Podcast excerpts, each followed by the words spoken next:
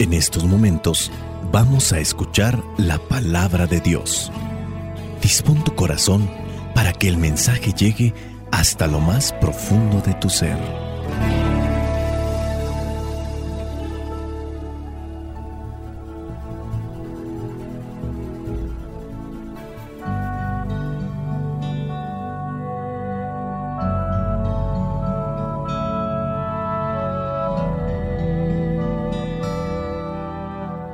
Vamos a tratar de reflexionar lo que son las lecturas de este domingo número 28 del tiempo ordinario. Estamos en el ciclo B.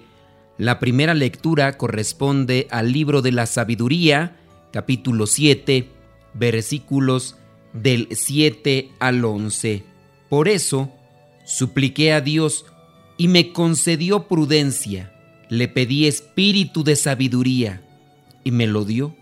La preferí a los cetros y los tronos. En comparación con ella, tuve en nada la riqueza. Ninguna piedra preciosa me pareció igual a ella, pues frente a ella todo el oro es como un puñado de arena, y la plata vale tanto como el barro. La amé más que a la salud y a la belleza. La preferí a la luz del día porque su brillo no se apaga. Con ella me vinieron a la vez todos los bienes, pues me trajo incalculables riquezas. Palabra de Dios, te alabamos Señor. Sabiduría no es lo mismo que inteligencia. La sabiduría nos puede ayudar a actuar de la manera correcta en los tiempos correspondientes nos ayuda a decir las palabras correctas. Cuando vengan esos tiempos de dificultad, la sabiduría nos sirve para poder escoger siempre lo mejor de entre varias opciones. La sabiduría siempre vendrá en nuestro auxilio para saber pensar, saber actuar, saber hablar, saber escoger, también incluso poder hacer las cosas. La sabiduría, podemos decirlo así, es la voz del Espíritu Santo que nos habla. De nosotros depende si hacemos caso o no. Podemos decir que por la sabiduría nosotros tenemos la luz que nos ayuda para siempre hacer, hablar y escoger lo mejor cualquier situación difícil, no sé qué hacer en este momento, e incluso cosas pequeñas que tú sabes que se necesita cierto tipo de claridad, de discernimiento. ¿Hablas también de cosas grandes? En el caso, una persona tiene que comprar algo, un bien material, porque lo necesita para un servicio. Necesito sabiduría. No compres porque está bonito solamente, no compres porque está barato analízalo y con sabiduría. Sí, algunos lo van a comparar a la inteligencia, pero ten presente que la sabiduría va más allá de la inteligencia. Hay personas muy inteligentes, personas que son capaces de construir edificios, de preparar cierto tipo de fórmulas técnicas, pero en el caso de la relación con el otro, incluso en su propia vida, es un total desastre. Aquellos que pudieran tener un doctorado en alguna ciencia, pero al mismo tiempo viven en solitario porque no saben expresarse, no saben actuar, son precipitados, son impulsivos, son coléricos, arrebatados o simplemente no escogen lo más conveniente para lo que es la estabilidad emocional, la paz que debe reinar en nuestro corazón. Pidamos al Espíritu Santo que nos conceda don de sabiduría y en su momento, cuando tengas que decir algo a alguien, quizá a lo mejor porque te ofendió, te lastimó, te dijo algo que de inmediato hace que te enciendas, acércate al Espíritu Santo y dile, a ver, quiero decirle algo a esa persona, que sea para corregirle, que sea para llamarle la atención, pero a su vez para que mi mensaje, lo que yo le diga, le pueda servir y no lo haga más con nadie, ni conmigo ni con los demás. Eso es sabiduría. No solamente es me hizo algo, pues me lo hace, me la paga y doble, porque yo soy vengativo, yo soy rencoroso. La sabiduría tiene que estar siempre, entonces, presente en nuestros actos. Ante esta situación, ¿cómo debo de actuar? Quiero escoger esto para mi vida. Una persona que se quiera casar tiene que escoger a alguien que crea conveniente para estar a su lado. Solamente porque es guapo o es guapa o tiene dinero y al final vas a sufrir. O personas que se casan sin ni siquiera analizar o pensar. A lo mejor lo hicieron por desesperación, a lo mejor lo hicieron solamente por salir de algo que no querían o que no les gustaba. Sabiduría de Dios, aquello que nos ilumina para saber hablar, para saber pensar, para saber actuar, para saber elegir, para saber ayudar y hacer las cosas siempre para nuestro bien y el bien de los demás. Dice esta lectura, no se puede comparar la sabiduría con nada en este mundo. De hecho, si tú tienes sabiduría, podrás tener cosas materiales. Si quieres comparar la sabiduría a los bienes materiales, por ahí está el pasaje de Salomón. En un sueño se le presenta Dios a Salomón y como el clásico cuento de aquel genio que se aparece en la lámpara y que viene a decirle a aquel que la frota, pídeme tres deseos. A Salomón se le aparece en sueños Dios y le dice, pídeme lo que quieras, Salomón. Y Salomón escoge la sabiduría. Dios le dice, Salomón, por haber escogido la sabiduría y no las riquezas materiales, tendrás sabiduría y también las cosas materiales. Dice por ahí el versículo de la Biblia clásico, busca primero el reino de Dios y lo demás vendrá por añadidura. Busca sabiduría de Dios y lo demás vendrá por añadidura. Vamos ahora a la segunda lectura, que es correspondiente a la carta a los Hebreos capítulo 4, versículos del 12 al 13. Porque la palabra de Dios tiene vida y poder. Es más cortante que cualquier espada de dos filos y penetra hasta lo más profundo del alma y del espíritu, hasta lo más íntimo de la persona, y somete a juicio los pensamientos y las intenciones del corazón. Nada de lo que Dios ha creado puede esconderse de Él. Todo está claramente expuesto ante aquel a quien tenemos que rendir cuentas. Palabra de Dios, te alabamos Señor. ¿Quieres tener sabiduría? Acércate a la palabra de Dios. La palabra de Dios te va a iluminar, pero también te va a enseñar. Cuando nos acercamos a la palabra de Dios encontramos la luz y porque tenemos luz sabemos por dónde caminar, sabemos cómo actuar. La palabra de Dios también nos descubre. Cuando nos dedicamos a escuchar una reflexión, leer profundamente la palabra de Dios, encontramos tantas cosas que van en relación nuestra, no solamente porque fue algo que se escribió hace mucho tiempo, sino porque es inspiración de Dios y al mismo tiempo nos está hablando a nosotros vas a misa, Dios te escribe. Por eso es importante que pongas atención en las lecturas, que pudieras decir, a ver de qué me habló la primera lectura de este domingo, me habló de la sabiduría, que la sabiduría está por encima de todo. ¿De qué me habló la segunda lectura? Me habló de la importancia de la palabra de Dios, porque la palabra de Dios es como una espada de dos filos. Penetra hasta lo más profundo del alma y del espíritu, hasta lo más íntimo de la persona. Y somete a juicio los pensamientos y las intenciones del corazón. Cuando una persona le abre su corazón a la palabra, la persona se siente inmediatamente interpelada, hasta pareciera ser que están hablando. No sé si te ha tocado, se está predicando la palabra de Dios y dices, están hablando de mí, yo soy ese. ¿Quién fue de chismoso? El Padre ya estaba balconeándome, el Padre. No, es la palabra de Dios que nos conoce y que también nos viene a hablar. Por eso tan importante, para ser sabio hay que dejarse interpelar por la palabra. Nada de lo que Dios ha creado puede esconderse de Él. Nadie puede esconderse de Dios. Todo está claramente expuesto ante aquel a quien tenemos que rendir cuentas. Abre tu corazón a Dios, abre tu alma a Dios, abre tu mente a Dios, que Dios entre con su palabra, que te ilumine, que te purifique, que te limpie, pero al mismo tiempo que te llene de esa gracia que viene de Él por medio de su palabra, para que podamos siempre hacer lo correcto, lo justo, lo verdadero y lo bueno.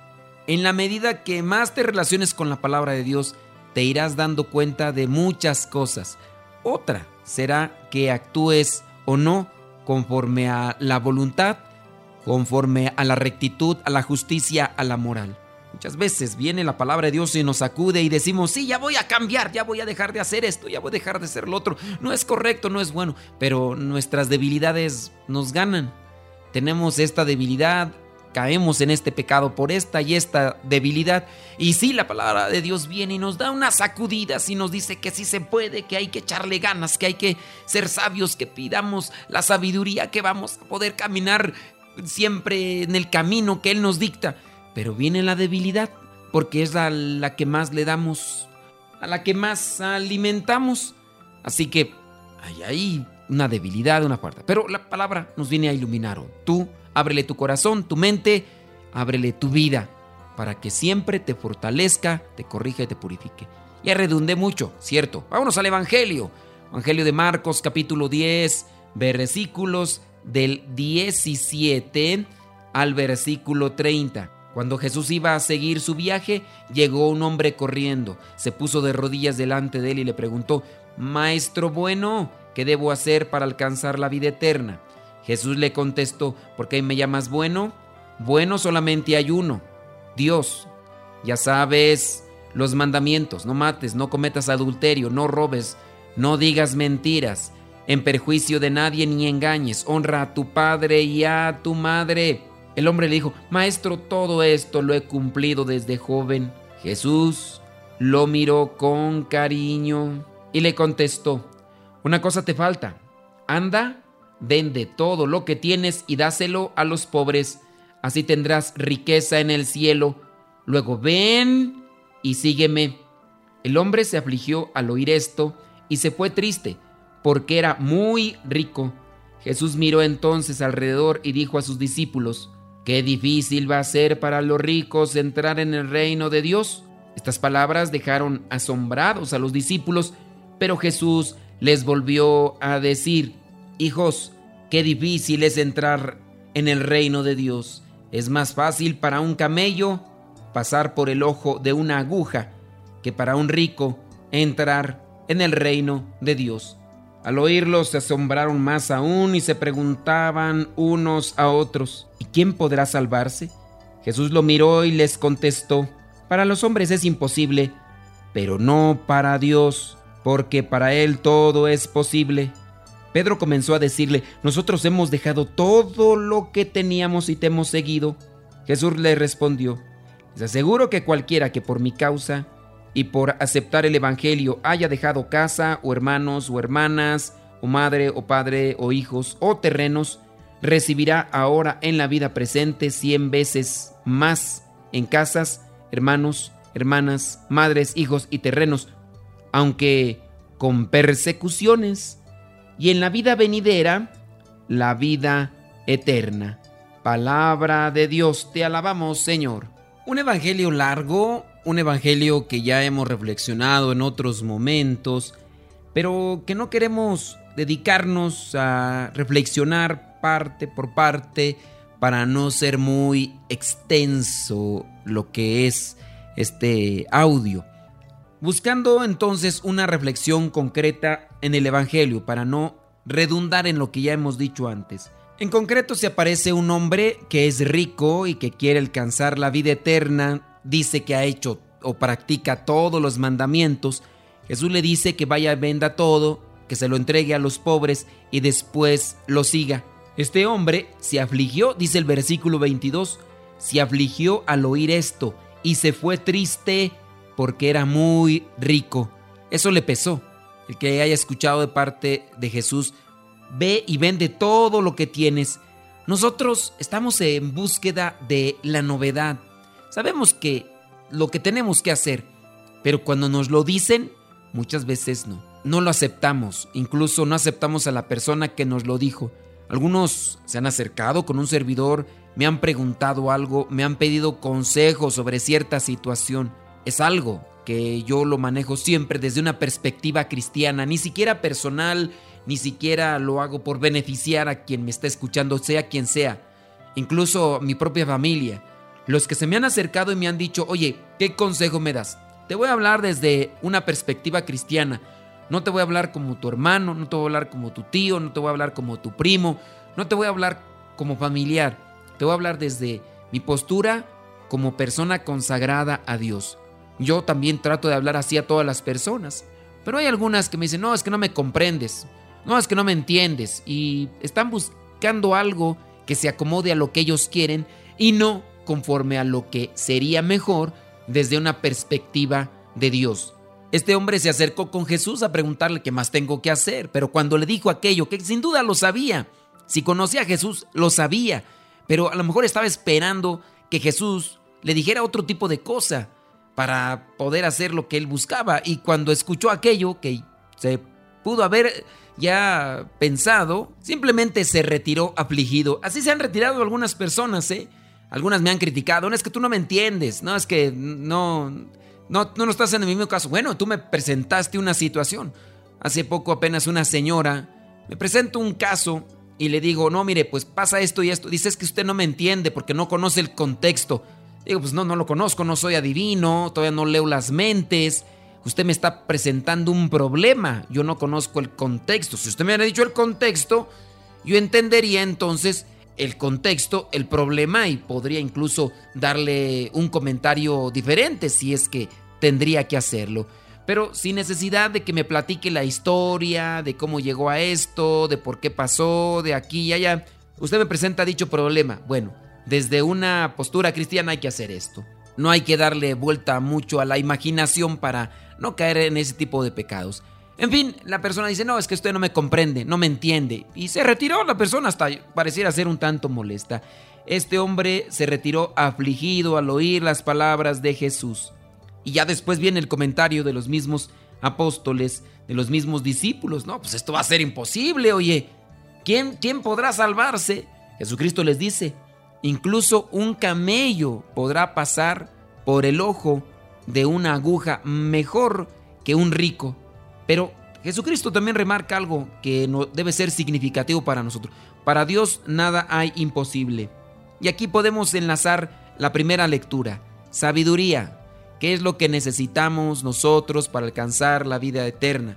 Necesitamos sabiduría, sabiduría de Dios para lo que es la mente humana, pues, eso es imposible, dicen los mismos discípulos. No, hacer eso es imposible. Imposible para el hombre, la mentalidad del hombre, la inteligencia del hombre. Pero cuando Dios entra, Dios actúa, Dios puede hacer el cambio, puede hacer aquello posible. Encontramos lo que es la segunda lectura, la palabra de Dios. Hay muchas cosas que hay que cambiar, que hay que corregir para alcanzar la vida eterna, así como este hombre que se acercó a Jesús. Preséntate todos los días ante la palabra. Ya eres de las personas. Ahora, no solamente busques la novedad, no solamente busques aprender, no solamente quieras tener o adquirir o acumular conocimiento, no, esfuérzate en vivir lo que dice la palabra de Dios y así también podrás obtener aquello que este mismo hombre estaba buscando, la vida eterna. Que el Espíritu Santo nos ilumine, nos guíe, nos conceda la sabiduría, nos conceda humildad para reconocer nuestras debilidades, nuestros defectos, que nos conceda constancia y fortaleza para poder ser siempre perseverantes en la búsqueda del camino de Dios. La bendición de Dios Todopoderoso, Padre, Hijo y Espíritu Santo, descienda sobre ustedes. Se despide el Padre Modesto Lule de los misioneros servidores de la palabra. Lámpara es tu palabra para mis pasos, luz en mi sendero. Lámpara es tu palabra para mis pasos, luz en mi sendero. Luz, tu palabra es la luz